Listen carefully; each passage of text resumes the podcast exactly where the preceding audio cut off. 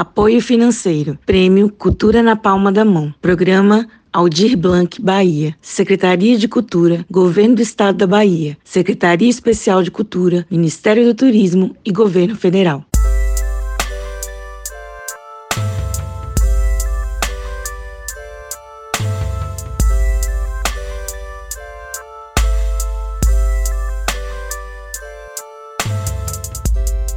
Desenvolvemos esse projeto pensando no protagonismo feminino no cenário cultural e artístico do Vale do São Francisco, dando visibilidade ao trabalho desenvolvido por mulheres cis e LGBT do Vale do São Francisco. Mulheres sertanejas, destemidas, prepulsoras e arretadas, que com muita determinação e coragem seguem construindo o cenário cultural da nossa região, em todos os setores das linguagens artísticas, desde a literatura, a música, artes plásticas, produção cultural e até mesmo como guardiãs da história e mitologia local.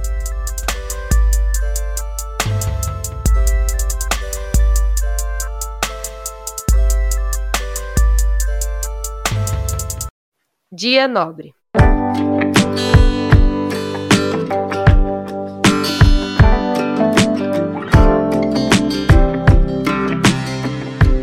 Natural de Juazeiro do Norte, Ceará, 37 anos, mulher lésbica, feminista e uma pessoa muito carismática.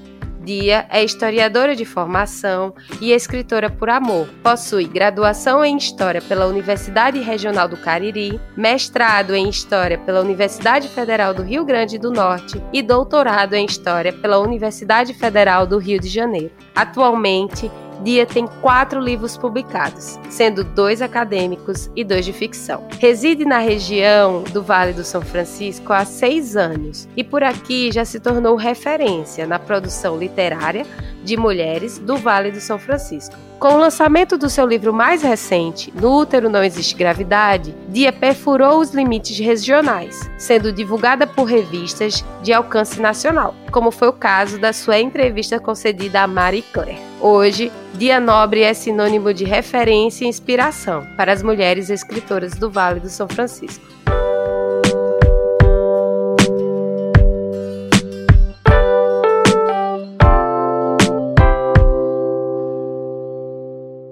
Glossário. Literatura.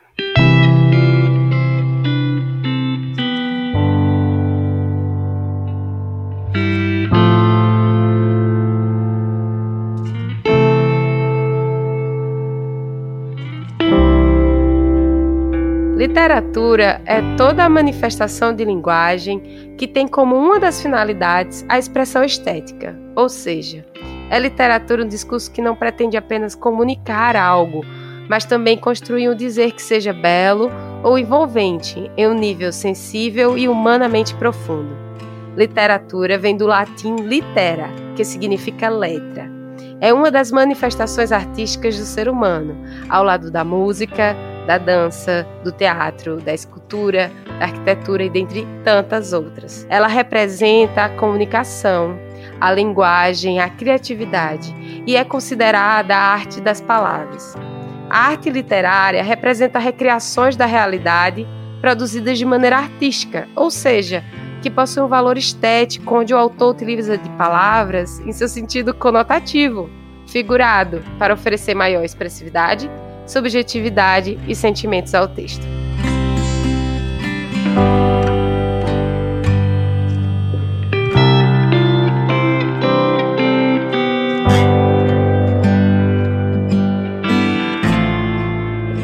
Dia Nobre, eu tenho 37 anos, eu sou cearense, de Juazeiro do Norte, interior do Ceará, e moro aqui em Petrolina, na, no sertão do Pernambuco, há cinco anos. Né? Então, eu sou historiadora de formação e vim para cá para trabalhar na Universidade do Pernambuco como professora. Eu também sou escritora e já tenho quatro livros publicados, sendo dois é, de não ficção e dois de ficção. E Acho que basicamente é isso que meio que resume o currículo, né?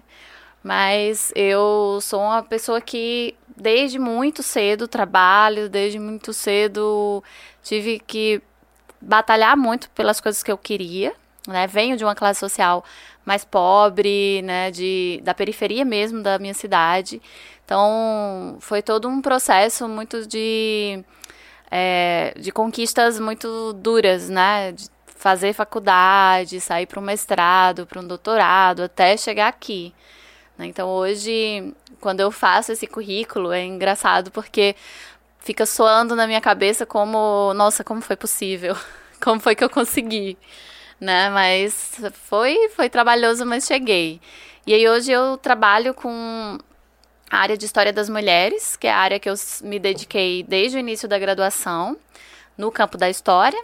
Então, eu trabalho com História das Mulheres e Feminismo e Lesbianidades, né? Eu sou uma mulher lésbica também. E isso é uma das coisas que me preocupam, né? De sempre pensar em como as mulheres elas conquistam os seus lugares no mundo. Né? Então é algo que sempre teve no meu norte, na trajetória da minha avó, na minha trajetória, na trajetória das minhas alunas, e é isso que eu procuro, né? Pensar, escrever e trabalhar sobre. Então, a vontade de escrever veio desde sempre. Eu não consigo marcar, né, um lugar na minha história onde eu tive vontade de escrever, porque desde pequena eu escrevo. E eu sempre escrevi diários e eu era muito tímida, né? Então, eu sou míope, então desde criança, uma criança que usa óculos, menina ainda mais, criada com um monte de homem que eu tenho eram irmãos e primos. Então, sempre muito tímida, né? Numa educação muito conservadora. Minha avó é era muito religiosa, foi ela que me criou. E então eu meio que mergulhei no mundo dos livros. E quando eu tinha uns 8, 9 anos, eu comecei a frequentar o SESC da minha cidade porque eu tive um problema de saúde. Eu tinha asma, eu tinha que fazer natação. E meu pai conseguiu uma vaga para mim na, no curso de natação do SESC e eu tinha que ficar umas três horas na biblioteca esperando ele sair do trabalho para me buscar. E nessas três horas eu mergulhei no mundo da biblioteca, né? Então eu fui uma menina de biblioteca da, da infância até pouco tempo atrás, né? Quando eu pude começar a comprar livros. E lá eu conheci uma bibliotecária, que era a Cleide, que a gente é amiga até hoje, inclusive. E ela tinha um grupo de contação de histórias para criança. Então ela fazia contação de histórias e isso foi me estimulando muito, né? Dentro desse grupo, ela também fazia produção, escrita. Então, a gente escrevia poeminhas, rimas, cordel, né? Cordel é uma coisa muito forte lá no interior do Ceará. Tanto que as minhas primeiras publicações foram cordéis, né? Eu tinha uns cordéis publicados. E aí é, eu fui crescendo nesse, nesse grupo, né? Eu saí do infantil para o adolescente, eu fiquei lá até os 18 anos. Então foram 10 anos da minha vida dentro da biblioteca do SESC, escrevendo e publicando, pequeno participando de concursos locais, essas coisas. Só que é isso, né? Chega um ponto na vida que, tipo, a gente sabe, literatura no Brasil não dá dinheiro ser artista no Brasil tão pouco e eu precisava fazer alguma coisa da minha vida para ganhar dinheiro e para ajudar em casa. Então, com 18 anos, eu comecei a trabalhar. E aí, eu trabalhei por um ano antes de entrar na faculdade. Eu escolhi o curso de história, que na época era o que eu podia fazer, né, para aquele, naquele momento ali, que eu tô falando de 2004, né, 2003, 2004, que é o primeiro ano, inclusive, do governo Lula. E aí, para mim, não tem como não falar disso, porque as políticas públicas do governo Lula foram fundamentais para minha trajetória, né? É, não, não existe esforço nem competência que seja capaz de lutar se você não tem as oportunidades no momento certo. E eu tive muita sorte desse, desse, de estar no lugar certo na hora certa. Então eu entrei na faculdade, eu consegui uma bolsa de iniciação científica e aí eu pude largar o meu trabalho, porque eu trabalhava manhã e tarde, estudava à noite. Quando eu consegui a bolsa, eu saí do trabalho e fiquei só estudando. E aí eu consegui me preparar. Eu saí da universidade em 2007 direto para o mestrado, que eu passei em primeiro lugar na UFRN, na Federal do Rio Grande do Norte. Lá eu tive bolsa de pesquisa também. E saí de lá direto para o doutorado na Universidade Federal do Rio de Janeiro com bolsa também. Né? Então foram assim, eu peguei os 10 anos do governo Lula e Dilma, e o início do governo Dilma ali, né? O primeiro governo Dilma, na verdade, que eu tive bolsa de pesquisa, eu fiz pós-doc no exterior, na Itália, por um ano, é, consegui publicar disserta, minha dissertação de mestrado, ganhei o prêmio de teses da CAPES e publiquei a, a tese do doutorado também. E logo em seguida eu passei no concurso aqui. Né? Então foi uma trajetória que foi entre 2004 e 2014. 2015 eu estava aprovada no concurso aqui na Universidade do Pernambuco. E logo em seguida teve o golpe, e essa história que a gente já sabe, e que a educação começou a perder financiamento e ir ladeira abaixo. Mas, e aí eu, é uma coisa que hoje eu digo muito para as minhas alunas, né? É que eu, eu, às vezes, eu lamento muito elas estarem nesse momento, que é o momento mais rico da vida, quando você está, né, além dos seus 20 anos na faculdade, é, que pode dar muitas oportunidades legais, e infelizmente a gente não está tendo por conta, né, de todos esses cortes na educação e de todo esse processo de sucateamento que a gente está tendo, né, no país hoje. E é, é isso. Então, eu com, com essas oportunidades que me foram dadas, eu tentei fazer o melhor que eu pude. E aí, por que, que eu falei disso? Né? Porque, como eu te disse lá no início, a minha vontade de escrever sempre esteve. Só que eu tive que direcionar isso para algo que me fizesse sobreviver. E aí eu fui para escrita acadêmica, né? Eu me dediquei à minha carreira acadêmica. E era engraçado que sempre falavam assim que eu escrevia muito poeticamente, né? Foi coisa que eu escutei em várias bancas que eu participei. E a literatura sempre esteve ali, do meu lado, porque eu também nunca deixei de ler, eu nunca deixei de ser leitora de literatura. Então, depois de uns, uns dois anos estabilizados, estabilizada aqui, eu resolvi que estava na hora então de eu fazer uma coisa que eu sempre quis, que era publicar os meus textos né, de ficção.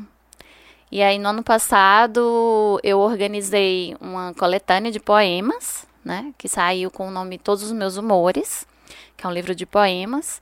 E esse ano saiu o meu primeiro livro de contos, que é o No Útero Não Existe Gravidade. E agora eu estou trabalhando não só na universidade, mas eu trabalho assim de forma voluntária, fazendo cursos de escrita, é, pequenos cursos, né? É, tenho feito um trabalho também de produção de conteúdo no meu Instagram, é, sobre escrita, é algo que eu também já faço há algum tempo. Eu falo sempre sobre escrita e feminismo, são temas que estão sempre no meu horizonte, porque o meu foco é a escrita de mulheres, é pensar, né, a escrita, a produção das mulheres hoje no mercado literário e na academia também. No mercado literário, né, assim como na academia, existe uma dominância dos homens, né? Nesses lugares de poder, nesses lugares onde o dinheiro circula e onde a produção circula. Né? No campo da literatura especificamente, é, o que eu vejo é que há um, uma predominância dos trabalhos produzidos por homens. É, há uma predominância de homens nas bancas de prêmios, nas editoras, enfim.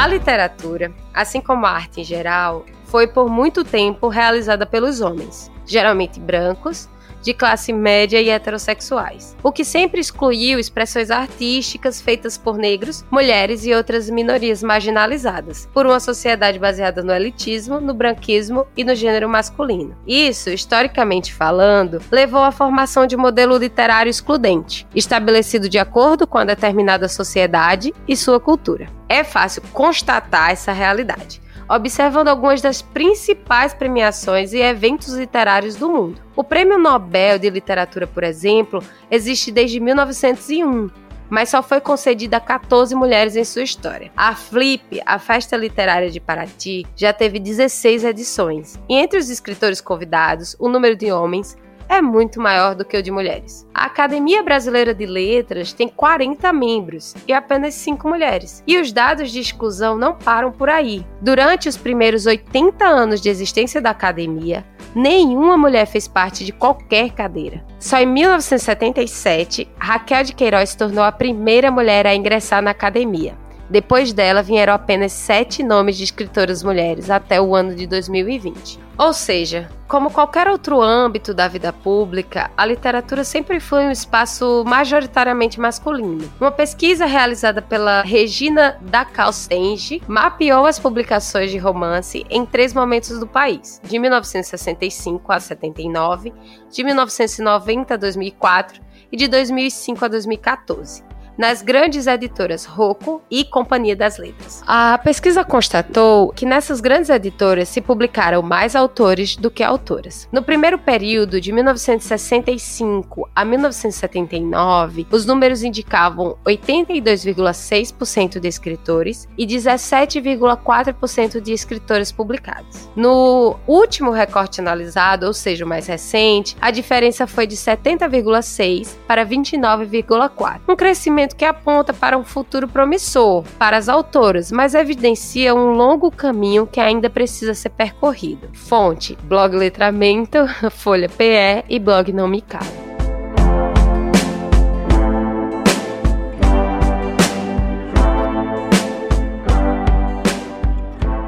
E existe uma tendência, né, que vem de muito tempo, de nichar a literatura produzida por mulheres nesse campo de uma literatura feminina. E é um termo hoje que eu faço uma crítica a ele. Vou explicar por quê. Quando a gente fala literatura feminina, a gente está fechando o feminino no que foi dito que é feminino. Né? O que é que é feminino?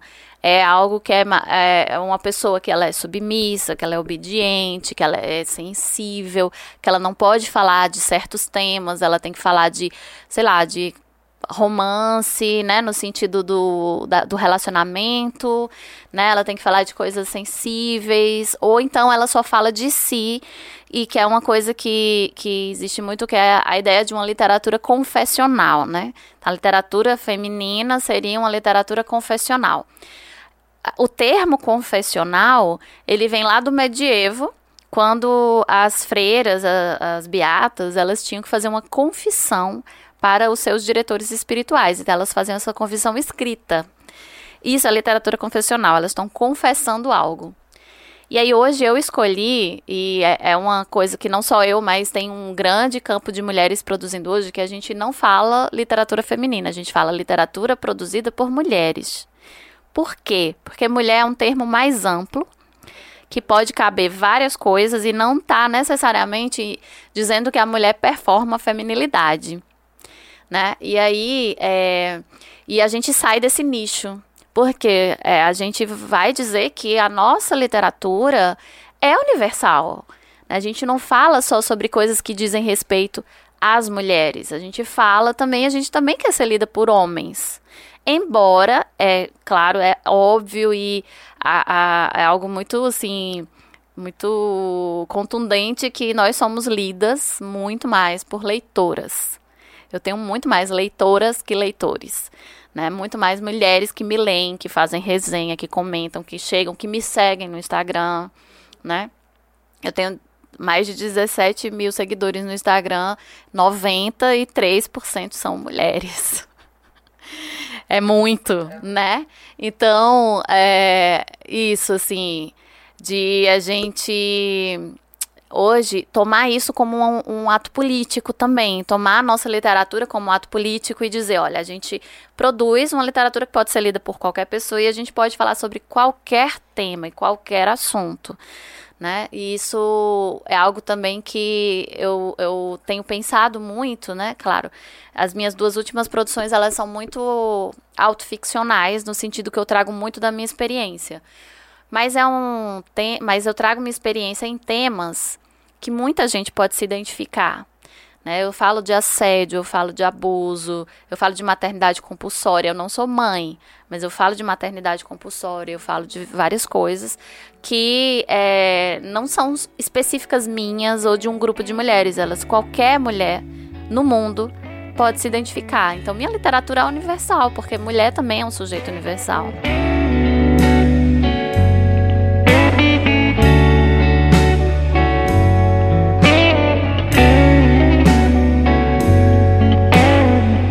A dominação que as mulheres sempre sofreram é um dado histórico, e a história e os cânones literários sempre foram definidos quase que totalmente pelo grupo dominante, dos homens brancos, europeus e colonizadores, economicamente privilegiados. O discurso dos representantes de todos os outros segmentos da sociedade foi quase sempre ignorado ou menosprezado. É nesse contexto que a gente pode explicar a escassez por séculos de obras de escritores vindos das ditas minorias, como mulheres, negros e homossexuais. Para a mulher conseguir alguma representatividade, foi preciso questionar mediante a crítica feminista, a organização sexual, social, política e econômica de um mundo profundamente hierárquico, autoritário, masculino, branco e excludente. Ou seja, a partir dessa crítica, o pensamento ocidental literário também veio a ser alvo de julgamento e análise. Esses questionamentos tomaram força ao longo do tempo e atualmente o feminismo e o empoderamento das mulheres têm sido temas cada vez mais discutidos, inclusive no mercado literário. Apesar de essa ser uma medida extremamente necessária, é perceptível que a urgência de inserir mulheres em qualquer espaço em prol da busca pela representatividade muitas vezes acaba se tornando um argumento publicitário cheio de vontade de vender e bem vazio de um verdadeiro propósito. O mercado editorial muitas vezes acaba reproduzindo essa máxima, utilizando o rótulo de literatura feminina como cumprimento de um papel social, esvaziando o discurso de valorização da produção literária de mulheres, resumindo-o apenas a discussões pontuais em feiras e outros eventos literários. É extremamente limitante que o sistema literário queira que as mulheres escritoras decidam se voltar a temas ditos femininos. É uma forma de diminuir a sua atuação política e social enquanto um sujeito. A verdadeira igualdade na literatura é a liberdade de se escrever sobre o que se quer sem imposições prévias. Se a mulher quer escrever sobre economia, sobre faroeste, ótimo, que ela escreva. Fonte, blog não me cala.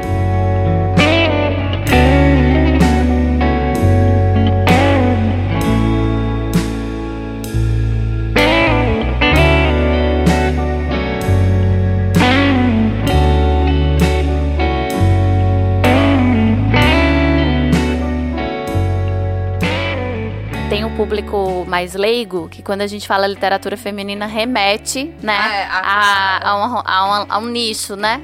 Aí por isso que eu acho importante a gente fazer esse pontuar isso que, como você falou, eu, eu adorei isso, né? De, de que é, é, é um discurso e o discurso ele predomina o discurso daquele que tem poder, né? Então a gente precisa criar a nossa narrativa e criar os nossos discursos também, né? Então, é, quando eu comecei a pensar nesse processo, como é que eu vou publicar isso, né? Como que eu quero, eu já, eu já tenho escrito, inclusive, eu já tinha escrito muitas coisas escritas, mas eu não sabia por onde começar. E aí eu comecei a seguir nas redes mulheres escritoras, mulheres que escreviam. E nesse processo eu conheci a Jaride Arraes, que é uma escritora. Hoje ela é radicada em São Paulo, mas ela é cearense. E a Jaride, ela foi finalista do Jabuti, ela já ganhou o prêmio da Biblioteca Nacional, é, ganhou o prêmio APCA. ela é muito conhecida no mercado literário. Já, ela publica hoje pela Alfaguara, que é um selo da Companhia das Letras, né? E a Jaride, na época, ela estava oferecendo um curso que era uma mentoria para novas escritoras. E aí, é, eu, eu sempre brinco, né, que eu tenho um, um, santo muito forte, assim, eu tenho muita, muita sorte de estar tá nos lugares certos e na hora certa. Eu conheci a Jaride quando ela estava oferecendo essas vagas, e foi a última vez que ela ofereceu, inclusive, que depois ela não ofereceu mais. E aí eu comecei, ah, vou fazer essa mentoria e vou ver qual é. E a mentoria era, você precisava mandar o seu projeto de livro e ela ia ler e ia dizer se você, se ela ia lhe orientar ou não. E aí eu mandei o projeto do meu livro para ela, que foi o meu livro de poemas. Ela leu, me selecionou. Então eu trabalhei seis meses com ela, ela me ensinando assim tudo o que ela sabia de edição do livro, por onde que você vai mandar, para quais editoras, né? E aí o, o impasse era esse, né? Para quais editoras eu vou mandar? Como uma autora desconhecida, né? Na, ninguém me conhecia. Hoje Ainda não, mas eu já tenho um, um pouquinho mais de gente já me conhece, mas do que há dois anos atrás em comparação. É, e aí ela me deu meio que uns caminhos, assim. Então eu tinha muito medo, por exemplo, de mandar para editoras lá de São Paulo. E ela falou: não, não tem que ter medo, não. Manda e vê o que, que vai dar. E aí eu mandei para algumas editoras, inclusive para uma editora que só publica mulheres, né? E que não rolou com essa editora, porque a, a, a editora, a chefe, ela demorou muito a me responder. Quando ela respondeu, ela, ela eu já tinha publicado, né? E é uma coisa que ela fala, ela me falou depois, é, que ela tinha se arrependido de não ter ficado com o meu livro, de não ter pego logo, porque ela depois eu publiquei com ela num artigo numa coletânea que ela organizou, né? Mas enfim, aí eu mandei para quatro editoras. E a gente vai mandar realmente naquela perspectiva. O não eu já tenho, vou mandar. E eu acho que para ser uma mulher que escreve e publica hoje no Brasil, você tem que ter é, muito cara de pau mesmo, não ter medo e insistir. Né? Eu acho que o nosso trabalho ele vem assim, tipo, 70% é insistência. De você ir atrás das coisas, não ficar esperando cair do céu, porque não cai para a mulher não cai do céu as coisas. Você tem que ir atrás, você tem que, que cutucar e, e tal. E aí eu tinha já essa, vamos dizer, essa, essa a, a, esse amadrinhamento da Jaride.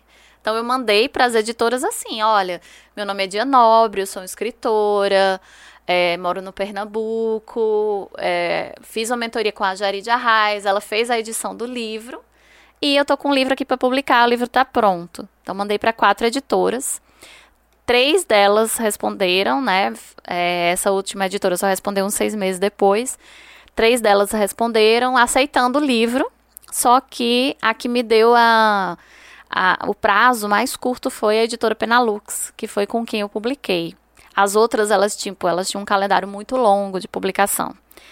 E eu tava, como eu tava com muito medo, eu pensei assim, se eu não fizer logo, eu vou perder a coragem e vou ficar adiando.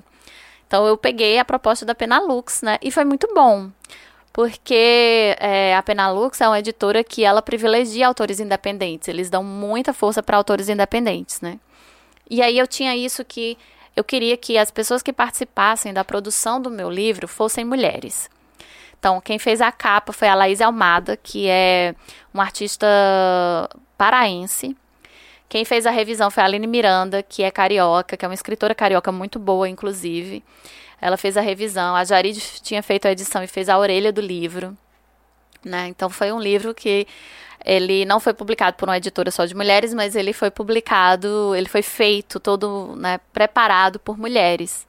E a mesma coisa com o No Útero também. Ele foi todo um livro que só teve participação de mulheres, né? Então, desde a da preparação de texto, as revisões críticas, a orelha, a capa, né? Que é o trabalho da Monique Malché, que acabou de ganhar um jabuti, inclusive, né? Na, na, na categoria de contos.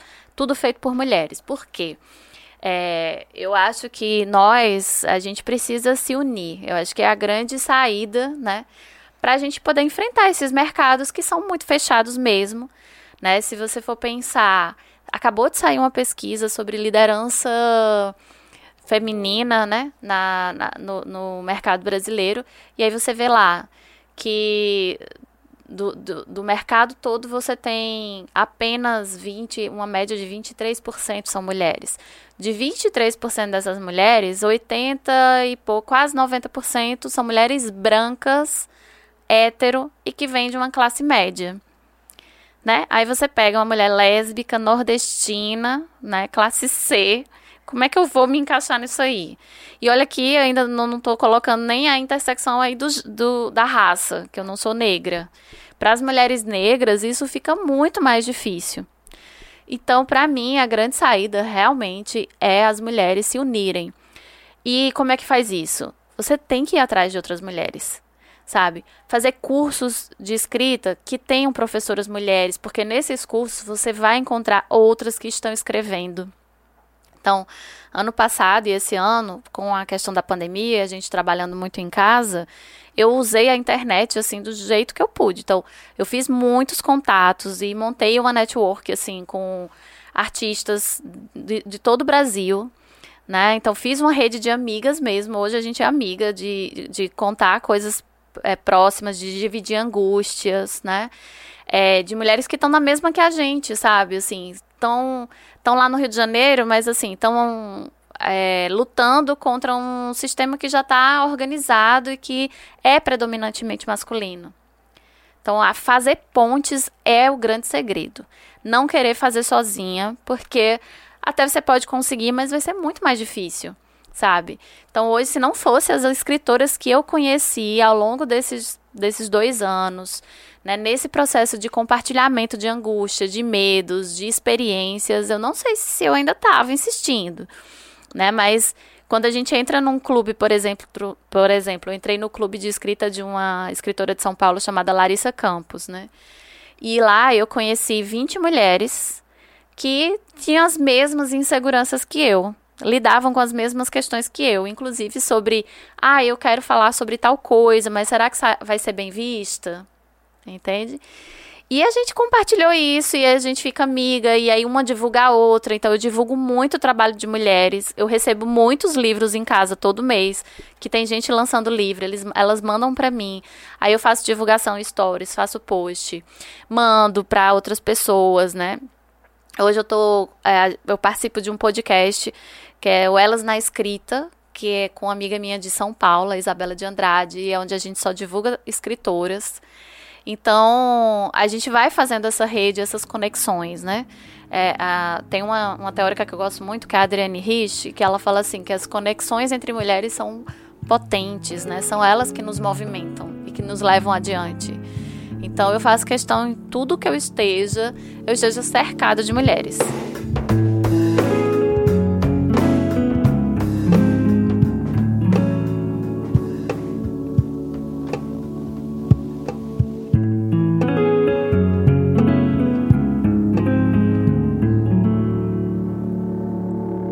É fato que estamos longe de uma equidade de gênero no mercado editorial, mas é importante enfatizar que a produção literária por mulheres teve algumas vitórias nos últimos anos, como por exemplo a conquista de um mercado editorial mais feminino, onde inclusive existem editoras voltadas somente para a produção de obras escritas por mulheres, e também clube de livros dedicados à leitura, protagonizadas e escritas por mulheres. Apesar de todas essas dificuldades e preconceitos, as mulheres vêm derrubando as barreiras do mercado patriarcal e conquistando cada vez mais espaço na literatura. De acordo com Marcelo Pereira, presidente do Conselho Editorial da Companhia Editora de Pernambuco, CEP, o mercado literário, assim como outros meios, sempre foi um espaço simbolicamente dominado pelos homens. Mas assim como na política e no mercado de trabalho em geral, as mulheres vêm ocupando ocupando espaço dentro das editoras, tanto na parte diretiva quanto no agenciamento e na função de publisher, o que abre espaço para que surjam novas vozes femininas,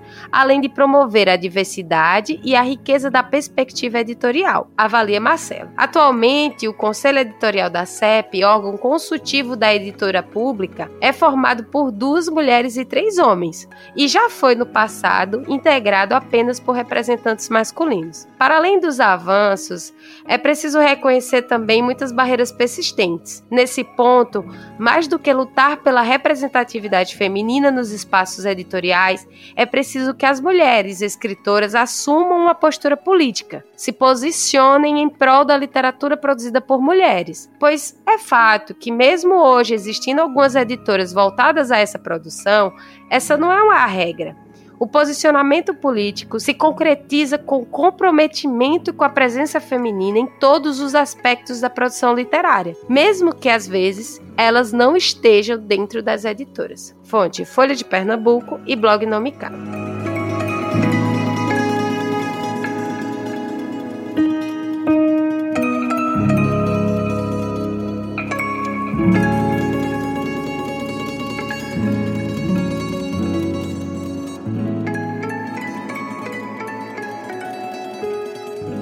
começar falando disso contando duas histórias, duas anedotas, né, que aconteceram comigo. primeira delas no âmbito acadêmico. Eu estava numa palestra, eu fui convidada para uma palestra na Universidade Federal do Pernambuco em 2015. E é, o tema da palestra era o, é o, meu trabalho, que era sobre religião, religiosidade feminina no século XIX. E o, a minha tese de doutorado é sobre uma beata do século XIX. Estudei a vida dela e essa tese ela foi premiada, né? Eu fiz o sanduíche lá na, na Itália e tudo mais. Quando acabou a palestra, um, um cara, um, um professor, ele veio falar comigo e ele falou assim: Oi, eu gostei muito da sua fala, mas eu quero te recomendar um livro. Eu não sei quem é o autor desse livro, mas é um livro que eu gostei muito, acho que vai te ajudar, ajudar, viu? O nome do livro é Incêndios da Alma. E aí eu olhei para ele eu, ah, muito bom, legal. É um livro que tem uma capa rosa, com a mulher na capa. E aí ele falou, é. Pois é, eu não só conheço esse livro, como eu escrevi, porque é a minha tese de doutorado. E ele não se dignou a me pedir desculpas. Ele deu um riso torto, né? Primeiro que ele achava que era um autor, o homem, porque parece que uma mulher não pode escrever uma coisa muito boa né? Que ele ia gostar. E depois que ele não teve a, assim, ele não teve a, a, capacidade de saber quem é que estava falando na palestra e sobre o quê. E aí ele saiu. Ele saiu, simplesmente. Ele não pediu desculpa. Ele disse, ah, tudo bem, e foi embora. Segunda história. Quando, logo quando eu publiquei Todos os Meus Humores, que é um livro que é de poemas, mas ele traz temas. Então ele fala de saúde mental, ele fala de abuso, de assédio, de várias coisas, né? E a, só que a primeira parte do livro fala de relacionamentos. E eu sou uma mulher lésbica. E aí esse cara veio no meu direct, eu não conheço ele, e ele disse assim: Eu até gostei do seu livro, mas você tem que ter cuidado, porque senão você só vai ser lida por mulheres lésbicas. Aí Aí eu respondi: olha, se eu só for lida por sapatão, até usei assim esse termo, por sapatão, eu tô feita na vida, porque o que tem de sapatão no mundo você não faz ideia. Então, assim, eu vou virar best-seller. Tá ótimo. Né? Então, o que é que essas duas histórias, assim, né, pelas quais eu passei, e são as histórias que hoje eu rio, assim, porque na hora eu fiquei com muita raiva e fiquei muito indignada e fiquei me sentindo muito mal. Só que depois eu fiquei pensando assim, né, como essa ignorância dos homens com relação às mulheres é parte, obviamente, da estrutura machista em que a gente vive, né? É, mas parte mesmo de uma ideia, de uma convicção que eles têm de que nós não somos capazes, a gente não tem capacidade para as coisas, segundo eles. E aí eu acho que hoje o maior, a, a coisa que mais me motiva a continuar é mostrar que eu tenho eu não só tenho capacidade e competência, como eu faço qualquer coisa muito melhor do que qualquer homem. Entende? Então eu acho que hoje o que, por exemplo, nas minhas, na minha sala de aula, quando eu falo para as minhas alunas, quando eu estimulo as minhas alunas a participarem do, do grupo de pesquisa, a fazerem pesquisa, né, a, a falarem em sala de aula, né, eu estou sempre dizendo para elas, olha, vocês podem, vocês devem fazer isso, porque vocês têm que marcar o lugar de vocês no mundo. Isso é uma ação política, né? E quando eu escrevo, ou quando eu dou um curso de escrita, inclusive no próximo ano eu vou montar um clube de escrita só para mulheres também, que vai ser online. E aí é, vai começar em março, né? E não é só para escritoras, é para quem quer escrever e quer também compartilhar suas experiências, né? E isso é baseado no modelo que eu tive, assim, uma oportunidade de fazer um workshop no ano passado, e aí eu vou trazer para cá. E vai ser online para poder agregar gente do Nordeste todo. Eu vou dar prioridade para mulheres nordestinas, né? É a gente entender que a gente pode fazer qualquer coisa e que vai existir machismo, vai. Vai chegar gente dizendo que o seu trabalho não tá bom, vai chegar gente dizendo que o seu trabalho é impublicável, como aconteceu com uma amiga minha, que acabou de ganhar o Jabuti, a Monique. Ela, edi um editor chegou para ela e disse assim: "O seu livro é impublicável". E ela publicou por outro lugar e o livro ganhou o Jabuti, que é o maior prêmio nacional da literatura este ano. Então, assim, vai chegar essas pessoas, mas é, você tem que ser maior do que elas. E não é que isso não abale, é que não é que isso não desmotive, mas quando eu tô cercada de mulheres, eu encontro nelas essa força também de continuar. Entende? Porque é, como eu disse, o, a, a, os homens, eles lucram muito em nos ver é, rivais, em nos ver sozinhas. A rivalidade feminina, para mim, é o grande sustentáculo do patriarcado. É as mulheres não, per eh, não perceberem, né, quando elas são criadas nesse, nessa cultura, de que é em outra mulher em que ela vai encontrar apoio. Homem só gosta de homem. Homem não gosta de mulher. Sabe? Homem só gosta de homem. Homem vai para estádio ver homem jogando. Homem vai ver homem, homem lutando. Homem torce pelo companheiro. Né? Se o homem é traído, ele fica do lado do homem, ele vai matar a mulher. Entende? Então, é isso que a gente precisa entender. Inclusive, as mulheres heterossexuais, elas precisam entender, né? Que numa relação hétero, ela nunca tá totalmente segura e 100%, sabe? Eu tenho muitas amigas héteros. Então, assim, é, é saber que você só vai encontrar realmente força em outras mulheres.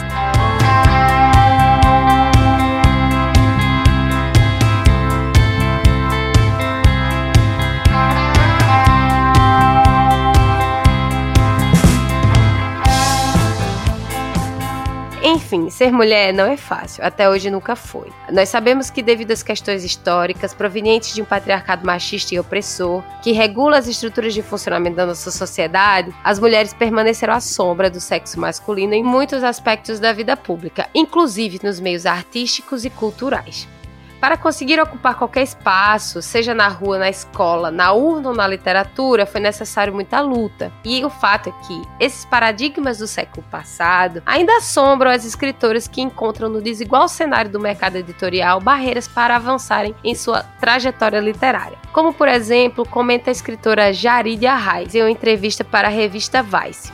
Ninguém me disse diretamente você não pode ser escritora. Mas se eu só encontrava livros escritos por homens, como é que eu poderia pensar diferente? Mesmo sendo autora de mais de 60 títulos de literatura de cordel, Jari destaca que os paradigmas que impedem ou dificultam a literatura feminina de prosperar continuam existindo. Ser escritora no Brasil é lutar contra monstros que continuam vivos desde a época da colonização e às vezes mudam as suas roupas para ganhar uma aparência menos severa, mas continuam fortes e extremamente cínicos. Jaqueline Fraga, uma outra escritora e jornalista da Folha de Pernambuco, inclusive finalista do Prêmio Jabuti com o livro Negra Sou, a ascensão da mulher negra no mercado de trabalho, reforça que a luta histórica das mulheres nos mais variados campos profissionais é algo que foi constante. E no campo intelectual isso não é diferente. Em um espaço em que as disparidades ainda são gritantes. É como se o saber fosse apenas masculino. Uma cultura pautada por ideias patriarcais que parece ainda estar enraizada na nossa sociedade. Fonte: Folha PE e Revista Vice.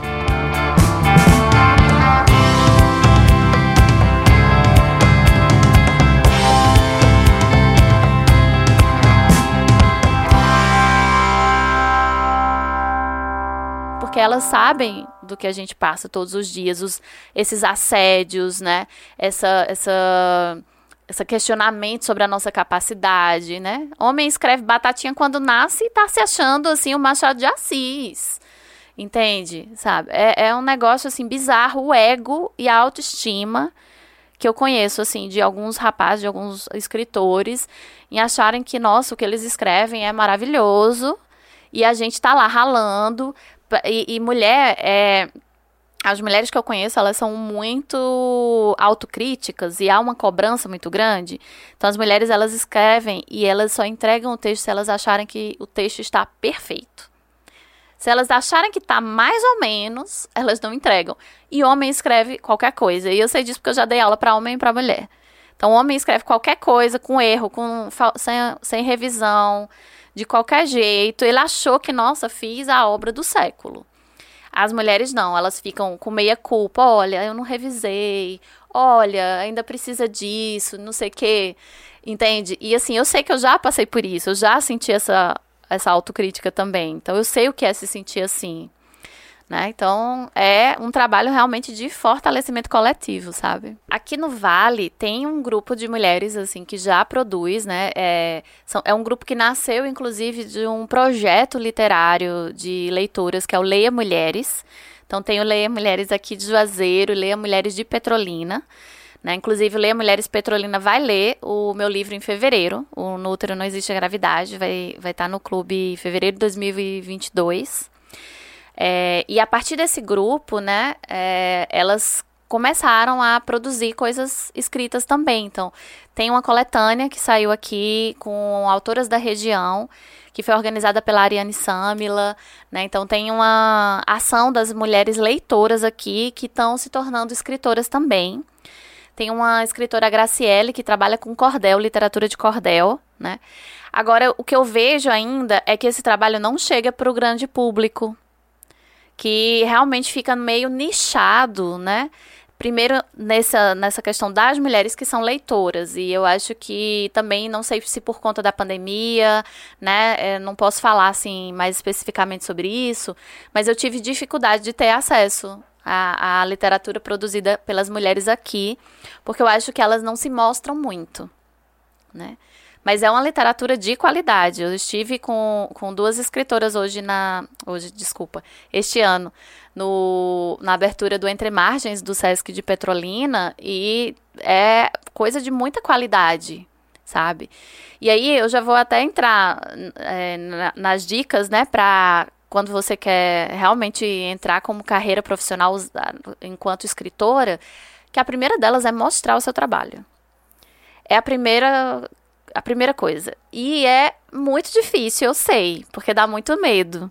Dá muito medo do julgamento, ai, se as pessoas não gostarem, ai, o que é que vão dizer, sabe? Mas não tem como você ganhar visibilidade se você não se mostra. É, o primeiro, é a primeira coisa. Você tem que ir para. E é hoje o caminho é as redes sociais. Então eu comecei postando no Instagram. Então eu fazia uns cards com trechinho do texto né, uns cards mais atrativos, com uma frase de impacto. E na legenda eu colocava o texto inteiro ou direcionava para o meu site, né? Que eu tinha um blog na época, agora eu já consegui organizar um site mesmo. É, então foi isso, foi mostrando e aí fazendo rede com outras escritoras. Tem que ter esse contato também com outras escritoras. Eu acho que fazer cursos de escrita ajuda bastante e sempre com escritoras diferentes para você ir conhecendo gente diferente que escreve coisas diferentes, né? Então eu fiz muitos cursos assim online. Hoje tem um, um mundo de possibilidades com a internet. Então dá para você estar tá aqui no sertão do Pernambuco, no sertão da Bahia e estar tá em contato com essa galera no sul, no sudeste, no norte do país.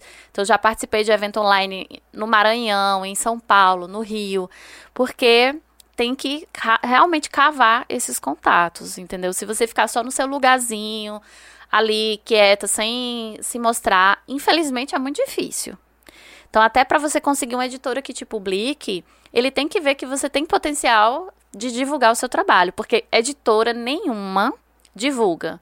É muito difícil. Eu tenho uma amiga minha que ela é publicada pela Companhia das Letras e ela faz todo o trabalho de divulgação dela, porque são muitos autores que a companhia tem. Ela vai divulgar quem? Elas vão divulgar aqueles que estão mais no hype. Né? Então, os, os outros e as outras autoras ficam ali mais assim, cada um por si mesmo.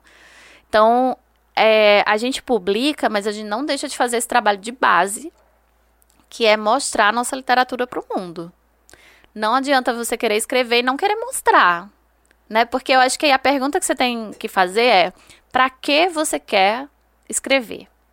Se for para você, então tudo bem, você fica escrevendo e vai ficar nos seus diários e nos seus cadernos em casa. Mas se você quer fazer dessa literatura realmente algo né, político, algo que vá para o mundo e que incentive outras pessoas, você tem que dar a sua cara à tapa e mostrar. E entender que nem todo mundo vai gostar também do seu trabalho. Porque assim, eu sei porque tem coisa que eu leio e eu não gosto, e às vezes o, o autor, a autora é maravilhosa. E isso não diz muito, entendeu?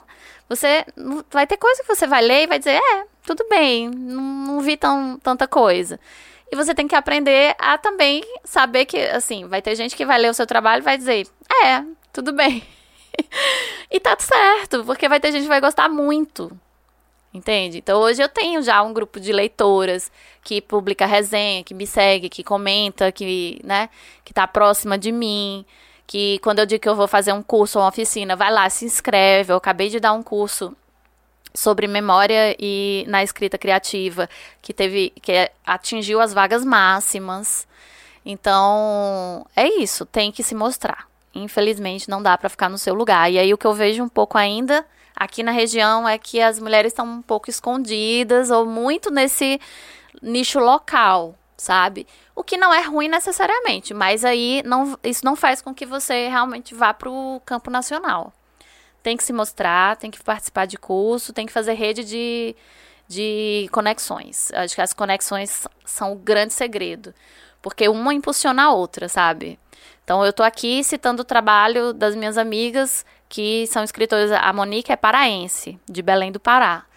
Mas eu sei que, por exemplo, ela cita o meu trabalho lá, ela cita o meu trabalho que eu tô aqui, entende? Então a gente vai fazendo essas conexões, vai fazendo essas redes. E é isso que importa. É você é, criar mesmo formas de fazer com que o seu trabalho saia e vá para o mundo. É, essa é a chave. Mas deixa eu te falar uma coisa, só para finalizar, né? A gente é ensinado desde muito pequena, né? Que o mundo não é pra gente. Mulher não pode sair à noite, mulher não pode viajar sozinha, mulher não pode fazer N coisas. E a gente sabe o quanto o mundo realmente é perigoso para as mulheres né? O quanto a gente está aí é, suscetível às violências cotidianas. A gente sabe que a gente é morta só pelo fato de ser mulher.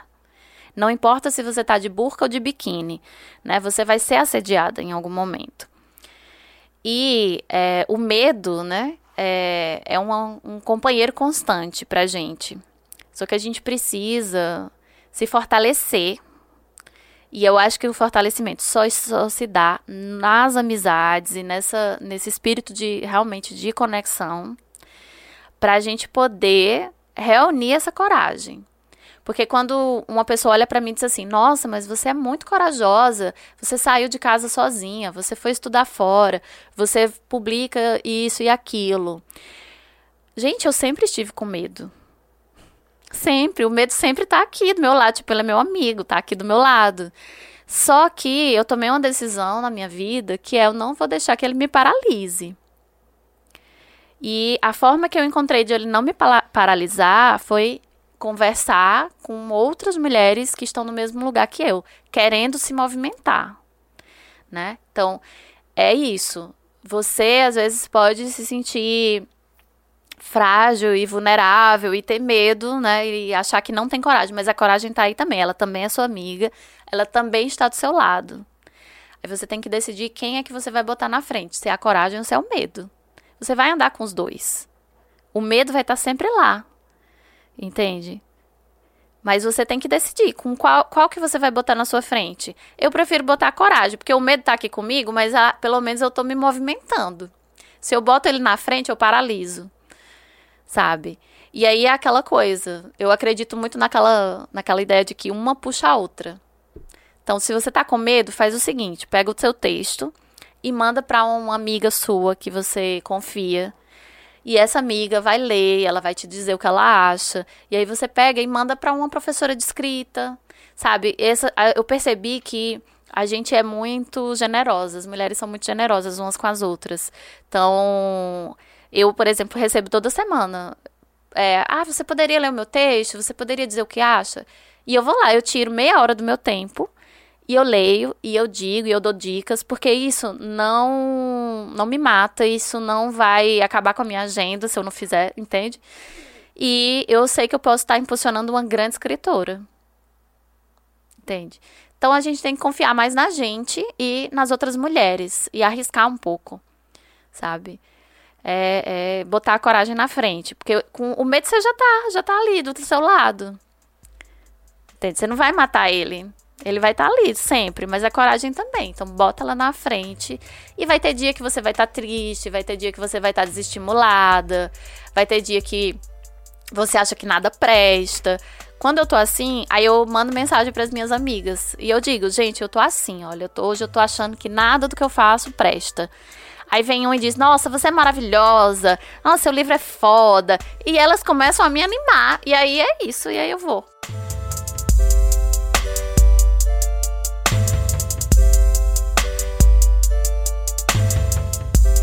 Desejamos que o Protagonistas do Vale seja para vocês, nossos ouvintes, uma fonte de referência e inspiração no tocante à produção artística e cultural no Vale do São Francisco.